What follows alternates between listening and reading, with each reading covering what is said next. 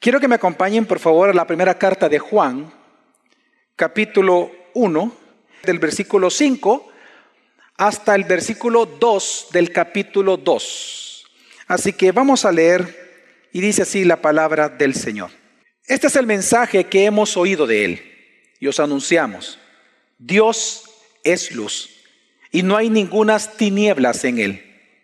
Si decimos que tenemos comunión con Él y andamos en tinieblas, mentimos y no practicamos la verdad. Pero si andamos en la luz, en luz, como Él está en luz, tenemos comunión unos con otros y la sangre de Jesucristo, su Hijo, nos limpia de todo pecado. Si decimos que no tenemos pecado, nos engañamos a nosotros mismos y la verdad no está en nosotros.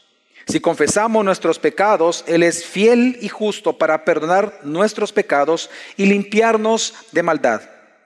Si decimos que no hemos pecado, le hacemos a Él mentiroso y su palabra no está en nosotros. Hijitos míos, estas cosas os escribo para que no pequéis. Y si alguno hubiere pecado, abogado tenemos para con el Padre, a Jesucristo el justo. Él es la propiciación por nuestros pecados, y no solamente por los nuestros, sino también por los de todo el mundo. Hace muchos años atrás, en una televisora francesa, se entrevistó en, en vivo a este polémico pero muy conocido director de cine y actor Woody Allen. Y es interesante que él, en esta entrevista, el entrevistador le hizo una pregunta realmente interesante. Le preguntó, ¿tú crees en Dios? Y Woody Allen respondió, no, yo soy ateo. Y en mis mejores días soy agnóstico, pero yo realmente soy ateo. Pero el entrevistador, no satisfecho con la respuesta de él, hizo una pregunta todavía más interesante y le preguntó, pero imaginemos, imaginémonos, le dice, si hubiera Dios, si Dios existiera, si hubiera un Dios y Él pudiera decirte a ti una tan sola cosa, ¿qué te gustaría oírle decir a Dios a ti? Y Woody Allen respondió, y lo cito, me gustaría escucharlo decir, estás perdonado. Juan nos enseña que la única forma en la cual tú puedes escuchar a Dios decirte, estás perdonado, es que tú primero le digas a Dios, he pecado. Pero no es fácil, porque la reacción humana natural al pecado muchas veces es ignorar el pecado, otras veces es eh, eh, negarlo, otras veces es racionalizarlo. Cambiamos sus nombres por otras cosas. Y eso es algo normal y por lo tanto decirle a Dios he pecado no puede venir si no es porque Dios ha trabajado nuestro corazón previamente. Por ejemplo, yo no sé qué tú haces cuando tú pecas, pero hay personas que niegan su pecado, otros prefieren ignorarlo y otros lo racionalizan. Precisamente esa pregunta es la que Juan nos va a responder en este texto del día de hoy. Cuando Juan escribió el Evangelio, no la carta, el Evangelio, lo que conocemos como el cuarto Evangelio en la Biblia, la reacción inesperada por él de las personas de su iglesia a la que él escribió el Evangelio fue demasiado interesante, fue demasiado problemático. Recordemos que cuando él escribe el Evangelio, la reacción que hubo en la iglesia es que hubo una diferencia de interpretaciones por los distintos grupos de pensamientos filosóficos que habían dentro. Por ejemplo, encontramos en el primer caso los gnósticos. Ellos creían lo que hoy nosotros llamamos en teología una cristología alta. Ellos creían, ellos ellos elevaban la divinidad de Jesús, para ellos no había problema en aceptar que Jesús era el Cristo, ellos decían que era Jesús era el Cristo, que era el Hijo de Dios, pero ellos, así como elevaban la divinidad de Cristo, ellos minimizaban su humanidad. Por lo tanto, ellos decían de que no era Dios encarnado, que era imposible que una deidad tomara forma humana, la materia que era completamente mala, siendo Él completamente bueno. Así que ellos creían que Él era el Cristo, pero que Dios no había encarnado en Jesucristo. Pero por otro lado, ante el Evangelio de Juan, la otra reacción, el otro grupo que eran de los judíos llamados, hoy se les llama evionitas, ellos tenían una cristología contraria, era una cristología baja, en donde ellos elevaban la humanidad de Jesús. Ellos decían de que Jesús realmente era el Mesías, pero ellos minimizaban su deidad diciendo de que él no era el Hijo de Dios encarnado, sino que era un simple hombre, pero no tan simple en el sentido que era el Cristo. Así que ellos también negaban la encarnación de Dios. Entonces, cuando Juan ve esto, una reacción de Juan fue escribir su primera carta precisamente. La primera carta de Juan, él, escribe precisamente para que la iglesia se mantuviera firme en la fe.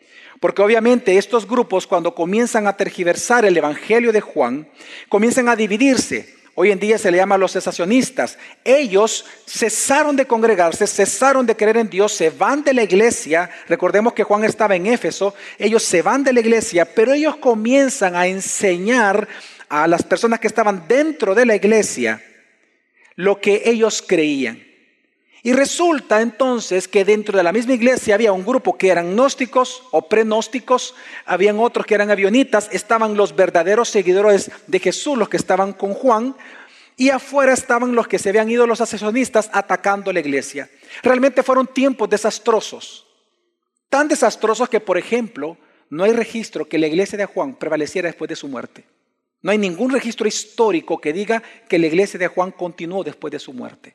A diferencia de la iglesia de Antioquía, que cuando Pablo Bernabé la, fundaron, la plantaron, todavía tenemos registro de que ellos enviaban misioneros a Europa 500 años después. Pero con Juan no vemos eso. La iglesia de él simplemente se dividió y se desapareció completamente. De hecho, hoy es una región musulmana, islámica completamente. Pero lo que nosotros vemos acá es que las consecuencias morales de estos grupos, tanto de los gnósticos como de los evionitas, por haber cambiado su cristología, su concepción acerca de Dios, de que Jesús realmente para ellos no era Dios encarnado, las consecuencias morales fueron completamente desastrosas. Por rechazar a Jesucristo como Dios encarnado, ellos comenzaron a experimentar entre ellos odio, rechazo, violencia, hubo mucha división. Precisamente es en ese contexto en que Juan escribe su primera carta. Y por eso es que su primera carta realmente no comienza como una carta. Si usted ve los primeros versículos como lo vimos la semana pasada, es más un tratado teológico, porque él comienza a dar respuesta. Los primeros cuatro versículos, él lo que explica es que Jesús sí es Dios encarnado. Da una respuesta tanto a los gnósticos como también a los evionitas. Y entonces en esta carta, el motivo de la carta de Juan es para que la iglesia, los que todavía estaban dentro de la iglesia, ellos se mantuvieran firmes en la fe, para que no abandonen su fe. Pero para lograr esto, lo que hace Juan como el último testigo visual de Jesucristo, porque recordemos que ya todos los apóstoles ya habían muerto cuando él escribió la primera carta de Juan, él como primer, como el último, perdón, de los apóstoles todavía vivos, él comienza a testificar a escribir, y como él lo dice, lo que él vio de Jesús, es decir, sus obras, y lo que él escuchó de Jesús, es decir, el Evangelio. Y él ahora, él va a testificar en su carta las cosas más esenciales del Evangelio para que la iglesia se mantenga firme en lo esencial del Evangelio. El objetivo de Juan en esta carta es precisamente para que ellos, escuchando el testimonio acerca del Evangelio, lo esencial del Evangelio de Jesucristo, ellos fueran fieles a Dios. Por eso que la serie se llama Fieles en Él nos sostenemos. Pero el propósito del texto de hoy, del que acabamos de leer, es mostrar que es mostrar a la iglesia de que la respuesta a esas buenas nuevas de que Dios es luz, la respuesta a ese evangelio es que nosotros vivimos en luz. Así que hay dos ideas en las cuales hay fuertes, vemos en este texto que vamos a trabajar en esta mañana, y es, ¿qué significa que Dios sea luz? Y en segundo lugar, lo que significa para nosotros vivir en la luz. El título del sermón de esta mañana es, Dios es luz, en Él nos sostenemos. Si usted me acompaña ahí mismo al versículo 5, versículo capítulo 1, versículo 5, dice el apóstol Juan, este es el mensaje que hemos oído de Él y os anunciamos. Dios es luz y no hay ningunas tinieblas en él. Juan comienza de una manera muy directa. Y él dice, este es el mensaje que hemos oído. Ya en el versículo 1 al 4 él dice, lo que hemos visto, lo que hemos oído, lo que han palpado nuestras manos, esto os anunciamos. Es decir, él va a hablar de lo más esencial del Evangelio. Y obviamente lo más esencial del Evangelio bajo, bajo la cual o sobre la cual toda doctrina se levanta es la encarnación de Jesucristo. Pero entonces ahora él va a explicar aspectos esenciales del mismo Evangelio de Jesús. Y él dice, este es el mensaje que hemos oído, es decir, que yo oí a Jesús enseñar. Nadie me lo contó, yo lo oí. Y es que Dios es luz. Y por lo tanto en Él no hay ninguna tinieblas. Obviamente la luz es un símbolo bien importante asignado a Dios en toda la escritura. Si vamos al Antiguo Testamento encontramos que la luz es para se habla de la luz para designar, por ejemplo, a Dios mismo, se dice que él es la luz de Israel, por ejemplo. Vemos en el Antiguo Testamento que la luz es un símbolo importante para designarle también, para hablar del rostro de Dios, para la sabiduría de Dios. Desarrolla el término para la palabra de Dios. Luz es a mis pies tu palabra. Es decir, la palabra luz es muy usada en toda la Biblia. También es un símbolo importante que se le asigna a la salvación de Dios. También se le asigna a la enseñanza de Dios. En el Antiguo Testamento se habla también de la justicia de Dios como luz para Israel. Por lo tanto, por eso es que lo contrario es la maldad del hombre o las tinieblas y la luz viene a ser la justicia de Dios. Pero en el Nuevo Testamento también el símbolo de la luz es bien importante porque Jesús mismo se señaló a sí mismo como la luz del mundo. Él dijo, quien cree en mí, en él no habrá tinieblas. Así que el símbolo de la luz es importante y por, eso tenemos que saber definirlo en Juan. Pero para Juan, el término luz, como él ocupa en su evangelio que fue escrito antes que su primera carta, él se refiere, cuando él dice que Dios es luz, lo que él está diciendo es que Dios es perfecto moralmente. Cuando Juan dice de que Dios es luz, él está hablando de la perfectibilidad de Dios. Dios es perfecto. Él es absoluto en justicia. Significa que en el carácter de Dios no hay maldad. En el carácter de Dios no hay impureza. En el carácter de nuestro Señor no hay pecado. Por eso es que luego dice y lo afirma, no hay tinieblas en él. Porque Dios es luz, significa de que Dios es perfecto moralmente. No es que Dios sea moral, no, no, es que Dios practique moralidad, sino que Él es la moral, Él es la fuente, Él es la regla, Él es santo, santo, santo, Él es perfecto moralmente. Y en lo que Juan está diciendo de que Jesús, de que Dios, perdón, es luz.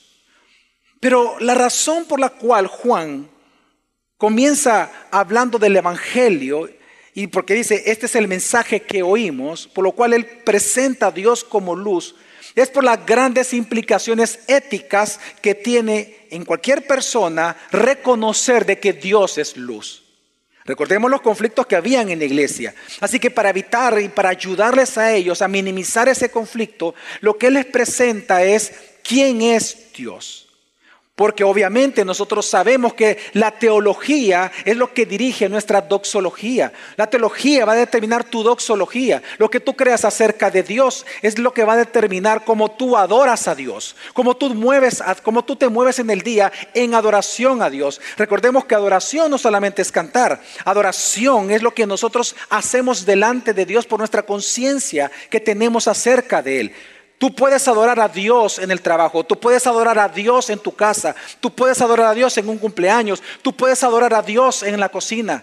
Eso fue, fue una de las doctrinas más importantes que recuperó Lutero en la Reforma. Él mismo decía, hay mayor gloria para Dios en aquel trabajador, aquel, aquel eh, persona que trabaja en el campo haciendo lo que está haciendo, que aquel sacerdote, obviamente recordemos el contexto de la reforma, que aquel sacerdote que no entiende, que la gente no entiende nada porque él en latín habla sus misas. Y él comenzó a retomar este sacerdocio universal del creyente, en donde cada uno en lo que hace o glorifica a Dios o no lo glorifica. Entonces, por estas grandes implicaciones éticas que tiene el conocer el carácter de Dios, Juan comienza con el carácter de Dios acá, Porque obviamente él está explicando de que si Dios es luz, el desafío moral inevitable de nosotros los cristianos es que siempre tenemos entonces que caminar en luz y no en tinieblas. Esa es la implicación inevitable moral en alguien cuando conoce de que Dios es luz. Ignorar esta perfección de Dios, esta perfectibilidad de Dios, conlleva un desastre moral. Pensemos, por ejemplo, e, en el tipo de Dios que acá en El Salvador la mayoría de personas quieren. Si analizamos nuestro pensamiento previo a cuando éramos creyentes o nuestros amigos que no son cristianos, ¿cómo es el tipo de Dios que ellos quieren? ¿Acaso no es un Dios indulgente al pecado? ¿Acaso no quieren un Dios tipo Buda con los ojos cerrados que no ve nada? ¿Acaso el salvadoreño no quiere un Dios que no castiga? Un Dios que no exige adoración, sino que lo único que exige, eh, no exige una adoración santa, sino que lo único que exige posiblemente es una adoración sincera, aunque esté sinceramente equivocada.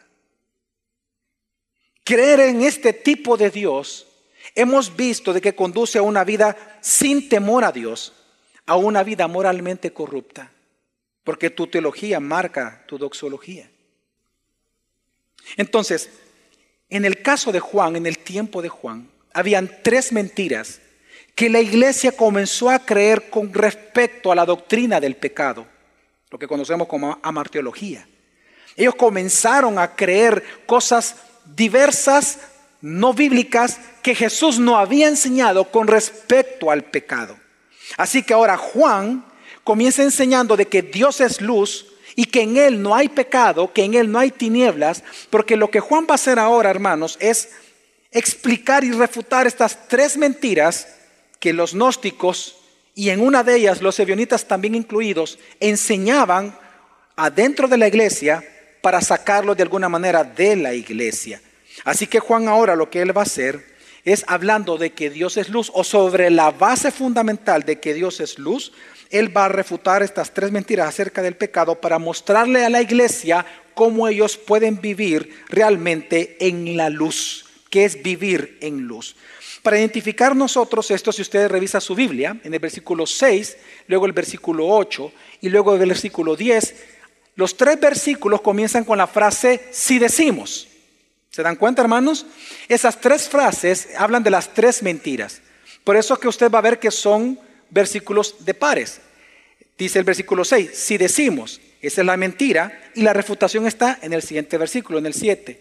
Y de igual manera es así en el 8 y luego en el 10, por eso llegamos hasta el 2.2. Así que vamos a ver nosotros estas tres mentiras, cómo Juan las refuta, pero sobre la perfectibilidad de Dios.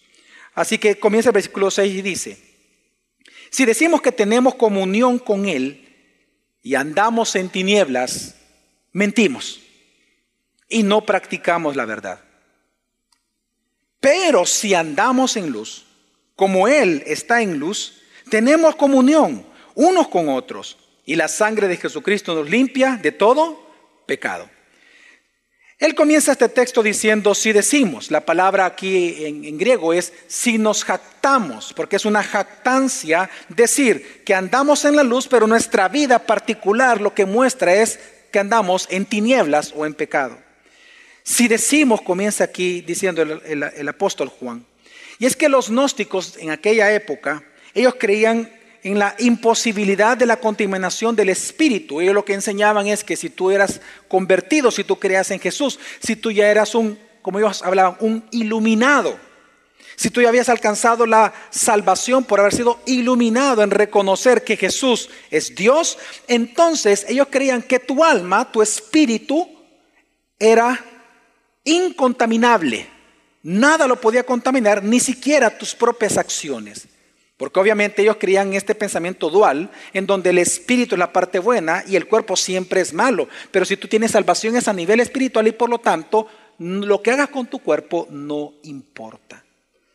Por lo tanto, lo que estaba pasando con esta doctrina, con esta filosofía, es que los que estaban en la iglesia, ellos comenzaron a decir que tenían comunión con Dios, que ellos eran creyentes, que ellos, eran cristianos que ellos estaban asociados con Jesús. Recordemos la palabra comunión, la palabra koinonía significa asocio, asociarse.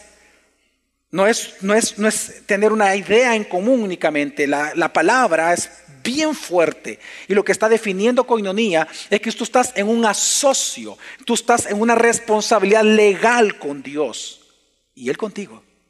Y que si hay algo que los une, pero lo que los une es la obra de Jesucristo. Entonces, lo que está diciendo Juan, si decimos que tenemos comunión con Dios, y es que en aquel momento la gente pensaba en la iglesia, que ellos, decían que tenían comunión con Dios, esto es estar asociados con Jesús, ellos decían estar iluminados por Él, pero Juan les dice, eso es mentira. Ustedes no tienen comunión con Dios. Eso es mentira. ¿Pero por qué? Y él dice, porque ustedes no practican la verdad. Y lo que Juan comienza a mostrarles como prueba de que ellos no tenían una verdadera comunión con Dios es lo que ellos hacían. Y él comienza a explicarles, tú no puedes decir que tú tienes comunión con Dios si en tu vida diaria tus obras demuestran que no la tienes.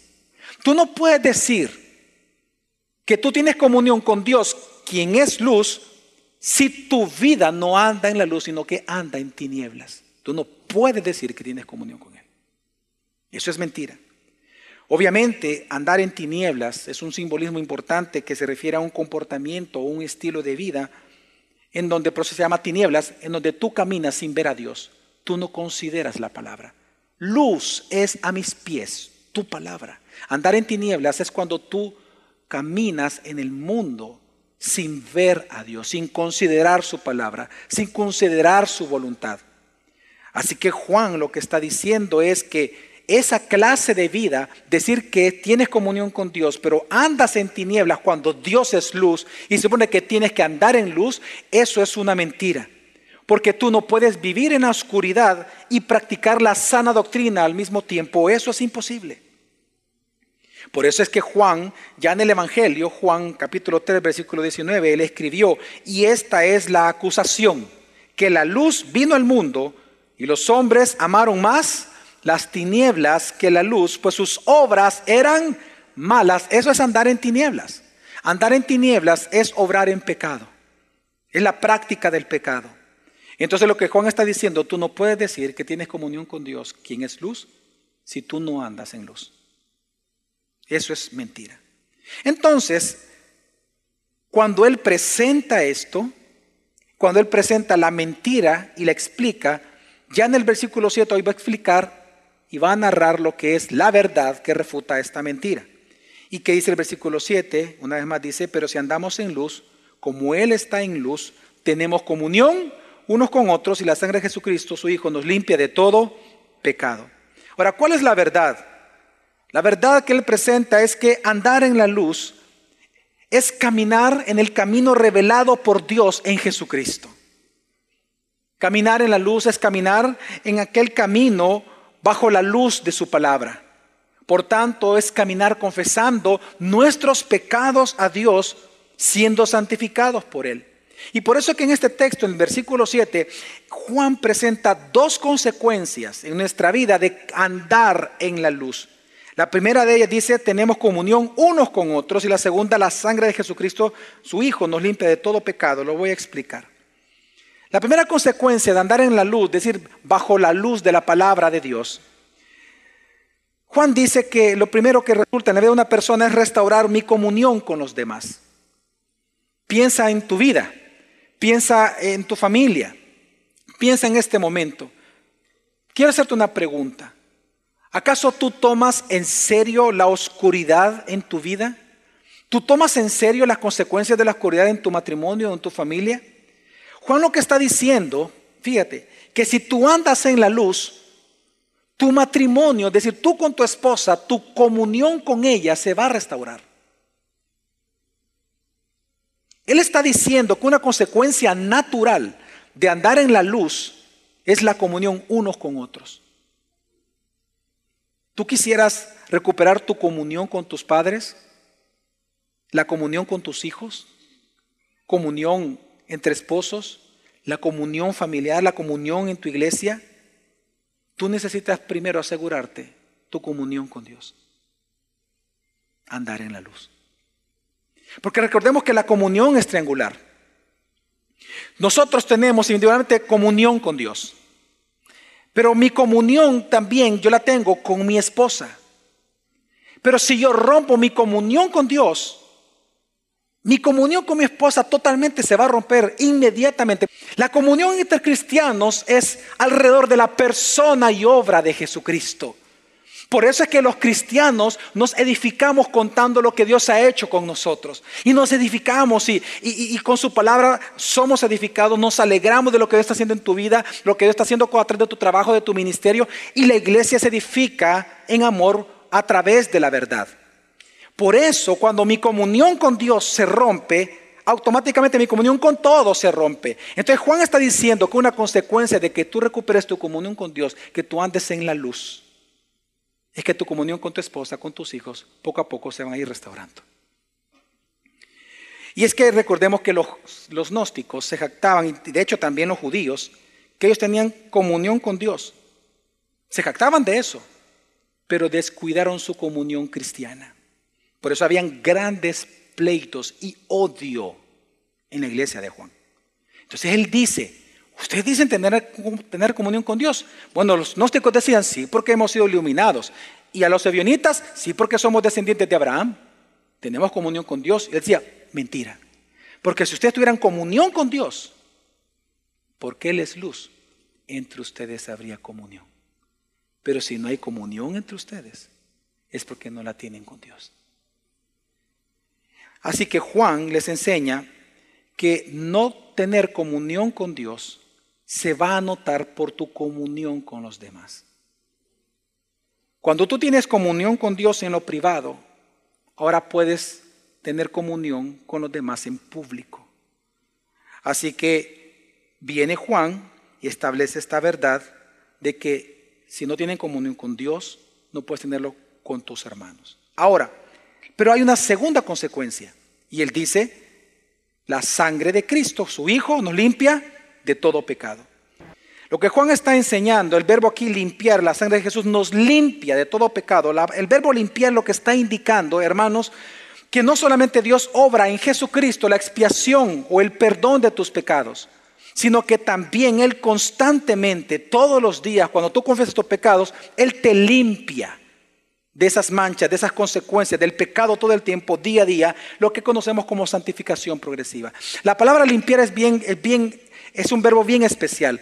No se trata de que Dios perdona una sola vez tu pecado. Lo que está diciendo es que Él te limpia todo el tiempo de tus pecados cuando tú los confiesas a Dios. ¿Sabes, ¿Sabes qué figura se puede ocupar para entender lo que está hablando aquí Juan?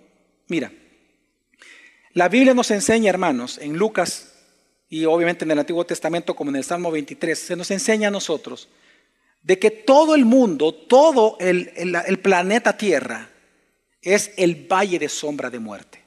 Cuando tú lees en la Biblia que andamos en valle de sombra de muerte, no temeré mal alguno, la gente piensa que son problemas. No, no, está hablando del mundo. El mundo es tinieblas mismas.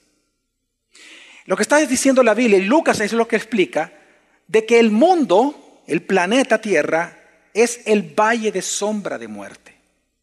Entonces lo que está diciendo Juan es bien hermoso. Es como que si aquí apagáramos las luces y hubiera un solo reflector, como se conoce como el seguidor, y hubiera un haz de luz encima mío. En ese momento eso es andar en la luz, pero andar en la luz no es estar quieto, sino que andar en la luz es que cuando yo camine, el haz me sigue. Por lo tanto, yo puedo ver dónde pisar, yo puedo ver dónde pararme, yo puedo ver dónde tengo que ir, y la luz me guía dónde tengo que ir. Pero lo que Juan está diciendo es que si tú dices que no tienes pecado, y lo vamos a ver, está haciendo a Dios mentiroso. Sin embargo, lo que él está enseñando acá es que cuando tú te sales del haz de la luz, tú estás otra vez en oscuridad. Pero Dios es tan misericordioso que por la obra expiatoria de Cristo no solamente perdonó tus pecados en el pasado, sino que si tú regresas una vez más a andar en la luz, Él te vuelve a perdonar. Pero te das cuenta de algo, que por haber salido la mitad de tu cuerpo a la oscuridad, toda esta mitad está llena de manchas. Entonces Dios te dice, no solamente he perdonado tus pecados, sino que te voy a limpiar una vez más de ellas por la sangre de Jesucristo. Y es hermoso lo que Juan está explicando. Ahora, ahora viene a la segunda mentira que la va a refutar, versículo 8, y dice, si decimos que no tenemos pecado, nos engañamos a nosotros mismos y la verdad no está en nosotros. Si confesamos nuestros pecados a Él, Él es fiel y justo para perdonar nuestros pecados y limpiarnos de toda maldad. Ahora, ahora Él dice que ellos mencionaban o ellos aseguraban no tener pecado. Wow. En el anterior decían que tenían comunión con Dios, pero aquí su soberbia les llega a decir, les lleva a decir que no tienen pecado alguno. Obviamente la idea surge porque los gnósticos, al, Juan escribir su evangelio, ellos toman literal, ellos interpretan literalmente cuando dice de que al ser libres de pecado ya no somos culpables del mismo. Entonces los gnósticos comenzaron a creer de que porque son libres de la esclavitud del pecado, significa de que ya no había pecado en ellos. Un versículo que tergiversaron muy bien los, los gnósticos, los tergiversaron, es cuando Jesús dice, yo soy la luz, el que cree en mí no andará en qué. Entonces ellos decían, ya no andamos en tinieblas. ¿Tú eres cristiano? Ok, tranquilo. No importa lo que hagas con tu cuerpo, ya no hay tinieblas en ti. Tú estás en la luz todo el tiempo. De Juan, no, no, no. Él escribe la carta de Juan por eso, su primera carta, para refutar todo eso. Entonces acá lo que está pasando es que Juan les dice que ese pensamiento de decir, no tengo pecado, él mismo dice que es un autoengaño. Dice, nos engañamos a nosotros mismos y la verdad no está en nosotros. Obviamente es un engaño, es un autoengaño. Es como aquel hombre que, por ejemplo, puede ir al médico y el médico le dice, mire, usted tiene nada más tres meses de vida. Usted tiene cáncer y ya tiene metástasis en todo el cuerpo.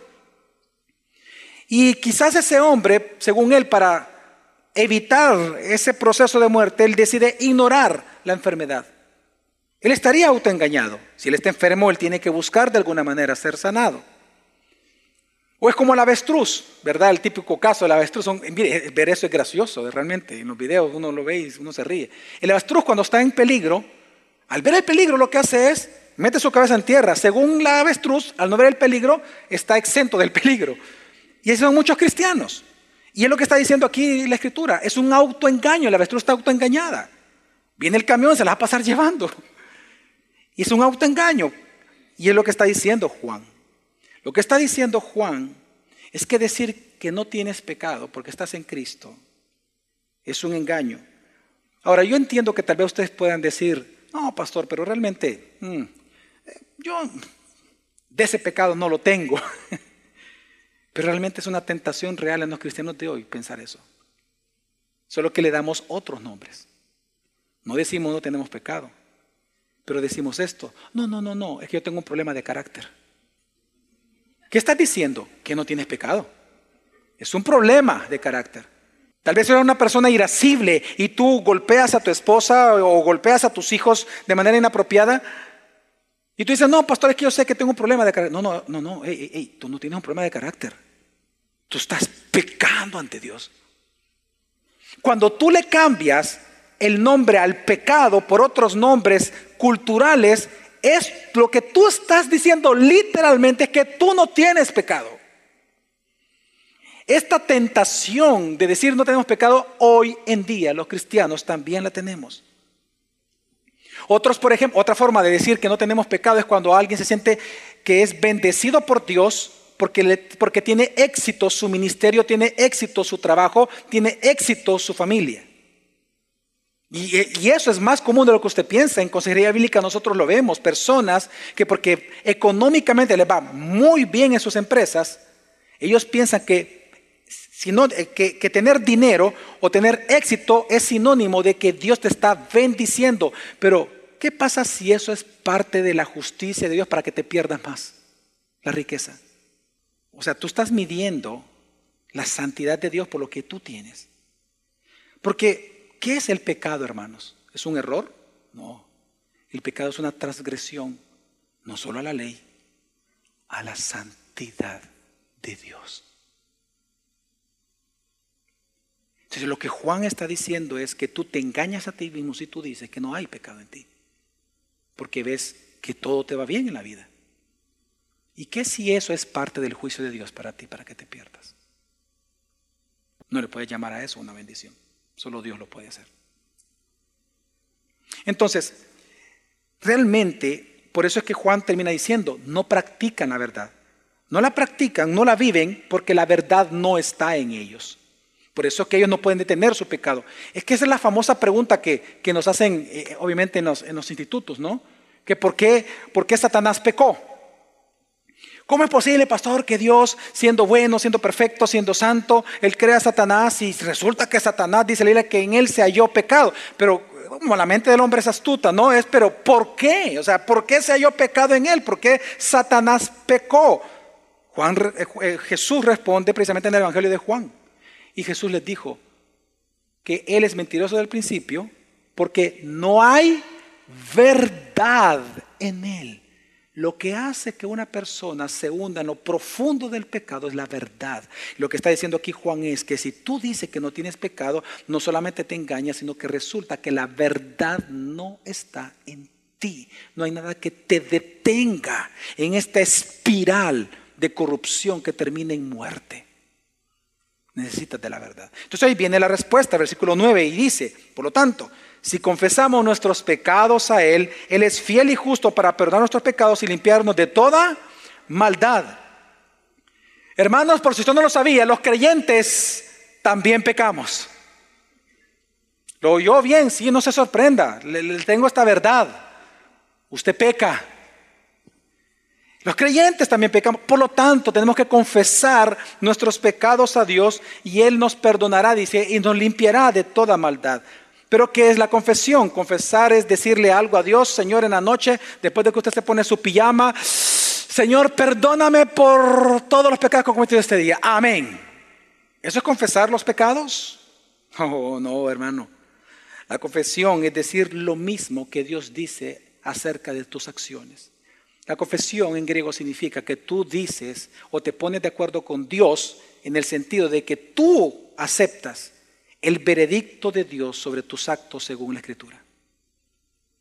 Tú vas delante de Dios cada día, cada mediodía, cada noche, a decirle, Señor, yo reconozco que las palabras que dije fueron ofensivas y he pecado contra ti, Señor, y contra la otra persona. Te pido perdón. Confesar lo que significa es aceptar el veredicto de la Biblia por nuestras acciones. Es aceptar el veredicto de Dios, es admitir la culpa por el pecado. Ahora, dice la Biblia, que si tú confiesas entonces tus pecados a Dios, Él que es fiel y justo te va a qué? A perdonar. Ahora la pregunta es, bajo, o sea, ¿cuál es la base sobre la cual Dios perdona tus pecados cuando tú los confiesas a Él? Pues dice Juan que es la fidelidad y la justicia de Dios. Y esto es importante. Y por favor, escucha, escucha bien lo que te voy a decir. El perdón de Dios no es un acto de misericordia. Nunca te vayas a confundir en eso. El perdón de Dios no es un acto de misericordia. El perdón de Dios es un acto de justicia se requirió el sacrificio de sangre de aquel cordero inmolado en la cruz para que la justicia de Dios fuera satisfecha y por lo tanto Dios siendo fiel a sus promesas, todo aquel que confiesa sus pecados en Él, a Dios porque ha creído en esa obra expiatoria, Dios por su fidelidad tiene que aplicar el perdón. El perdón es un acto de misericordia, es un acto de justicia. Porque si tú dices que el perdón es un acto de misericordia, lo que estás diciendo entonces es que Dios bajo ninguna base, Él olvidándose que, tú eres pecador y Él olvidando que Él es santo, Él te va a perdonar simplemente porque Él es indulgente sin considerar las consecuencias o sin considerar su santidad. El perdón de Dios no es un acto de misericordia, es un acto de justicia, es un acto de fidelidad. Dios nos perdona porque la demanda de su justicia ha sido satisfecha en el sacrificio expiatorio de Jesucristo.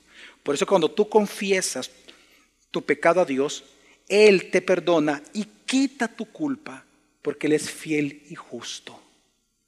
Ahora, ahora, el que Dios provea de ese sistema de perdón, que tú confesando tus pecados en Cristo, perdonas, tú confiesas tus pecados y Él te perdona, eso sí es misericordia, el sistema, la oportunidad, el privilegio que tenemos de ser perdonados, obviamente eso es por pura misericordia, porque Dios no estaba obligado a perdonarnos. Pero el perdón, es decir, la aplicación del perdón es de un juez. No es por misericordia, es por justicia.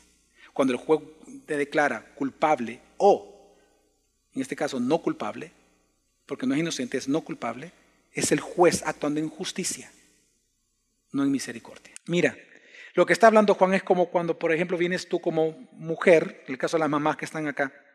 Imagínate que tú le dices a tu hijo, hijo, vamos a la iglesia, vístete de esta manera y por favor no te vayas a ensuciar, ¿ok? Y el hijo le dice a usted, sí mamá, no, no, no me voy a ensuciar. Pero de repente vio un charco allá en el jardín y fue a chapotear, y fue a pararse y a saltar en el charco. Resulta que se ensucia. Y el niño, sintiéndose mal porque recuerda que su mamá le dijo, no te ensucies, entonces viene él, ¿qué es confesar? Viene él y le dice, mamá, quiero decirte que no te obedecí, perdón. ¿Qué va a hacer la mamá? No solamente la mamá lo perdona. Si vienen a la iglesia, necesariamente, ¿qué va a hacer la mamá? Quitarle la ropa, la ropa, cambiarlo por ropas limpias. Hermanos, a eso se refiere Juan, que hace Dios todos los días contigo cuando tú confesas tus pecados a Dios. Él no solamente, recuerda las de luz, Él no solamente te perdona una vez regresas, sino Él limpia todas tus manchas, que es la culpa de pecado, Él te la limpia. Porque la ofrenda de sacrificio fue perfecta una vez y para siempre. Por lo tanto, Él es fiel y justo para perdonarte. Y en tercer lugar, la tercera mentira que ahora abarca y responde Juan, dice el versículo 10. Si decimos que no tenemos pecado, le hacemos a Él mentiroso y su palabra no está en nosotros. Hijitos míos, estas cosas os escribo para que no pequéis. Y si alguno hubiere pecado, abogado tenemos para con el Padre, a Jesucristo el justo.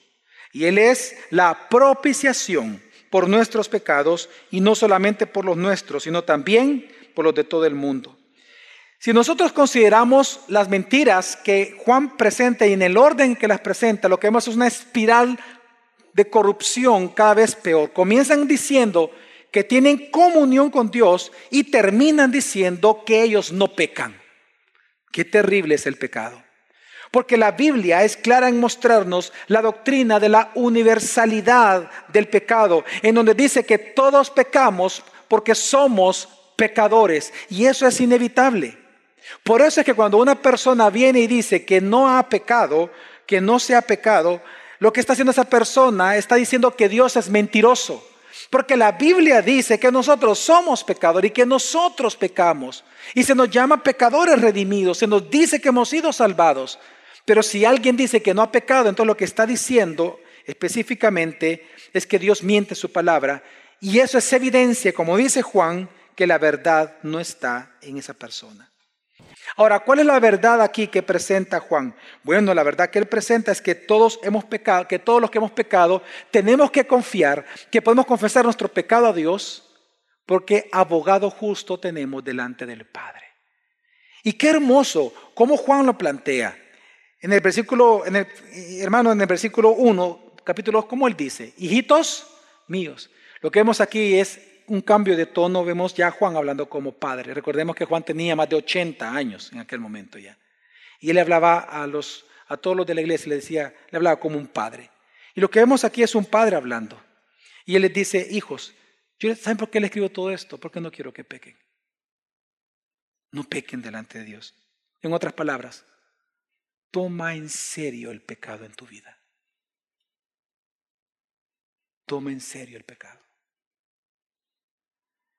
Y entonces, la pregunta que le va a responder es si él dice, les escribo esto para que no pequéis. Entonces la pregunta lógica es, ¿cómo?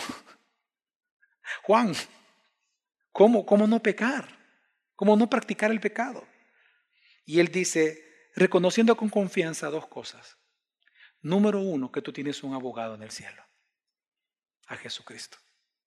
La palabra que Juan ocupa acá es bien especial porque es la palabra paracleto, que solo Juan la ocupa realmente.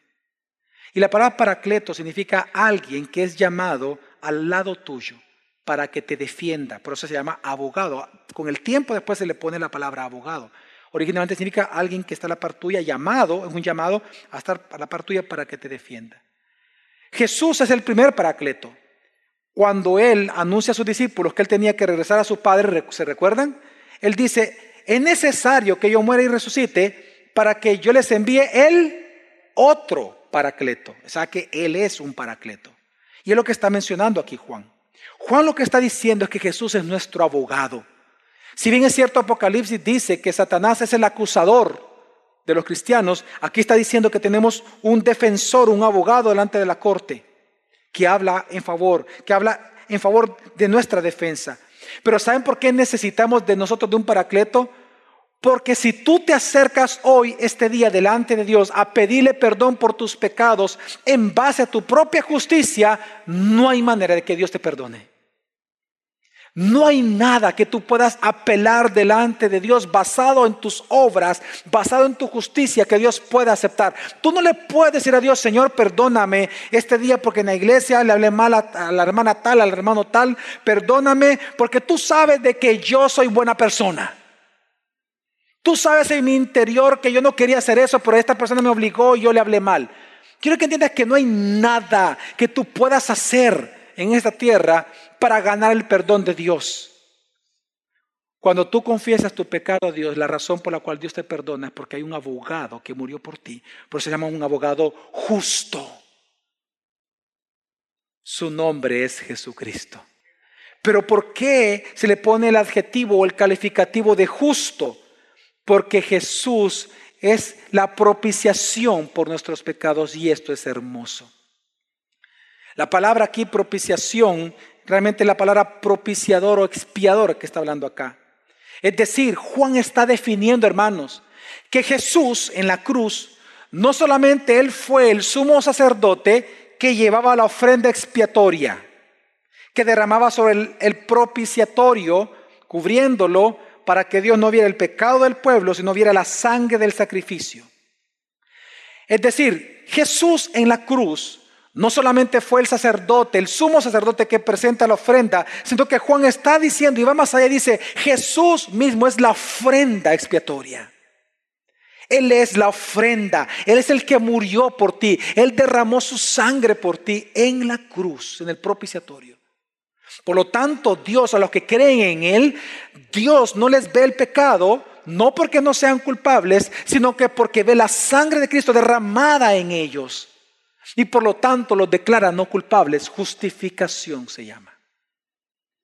Entonces lo que está diciendo Juan es que la razón por la cual Jesús está todo el tiempo defendiéndonos delante de Dios es porque Él es el justo. Es decir, Él es la propiciación presentada delante de Dios a la justicia que Él demandaba para que fuera completa.